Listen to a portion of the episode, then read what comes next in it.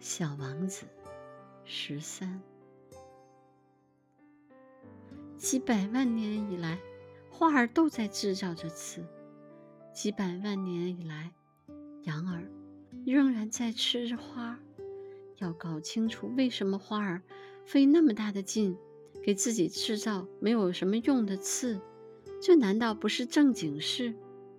难道羊和花儿之间的战争不重要？这难道？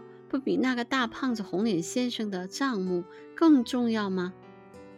如果我认识一朵人间世上唯一的花，只有我的星球上有它，别的地方都不存在，而一只小羊糊里糊涂的就这样把它一下子毁掉了，这难道不重要？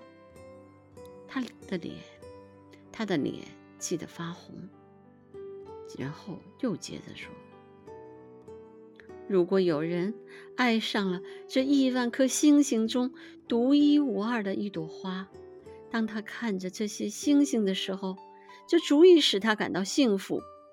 他可以自言自语地说：‘我的那朵花就在其中的一颗星星上。’但是，如果羊吃掉了这朵花，对他来说，好像所有的星星一下子全都熄灭了一样，这难道也不重要吗？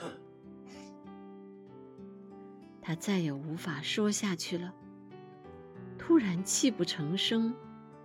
夜幕已经降临，我放下手中的工具，我把锤子、螺丝、饥渴、死亡全都抛在脑后，在一颗星球上。在一颗行星上，在我的行星上，在地球上，有一个小王子需要安慰。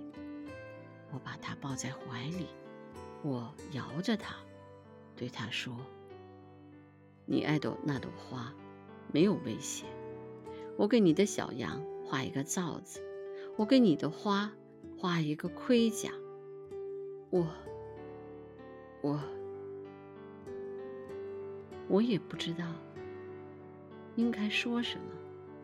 我觉得自己太笨拙，我不知道怎样才能达到他的境界，怎样才能再进入他的境界。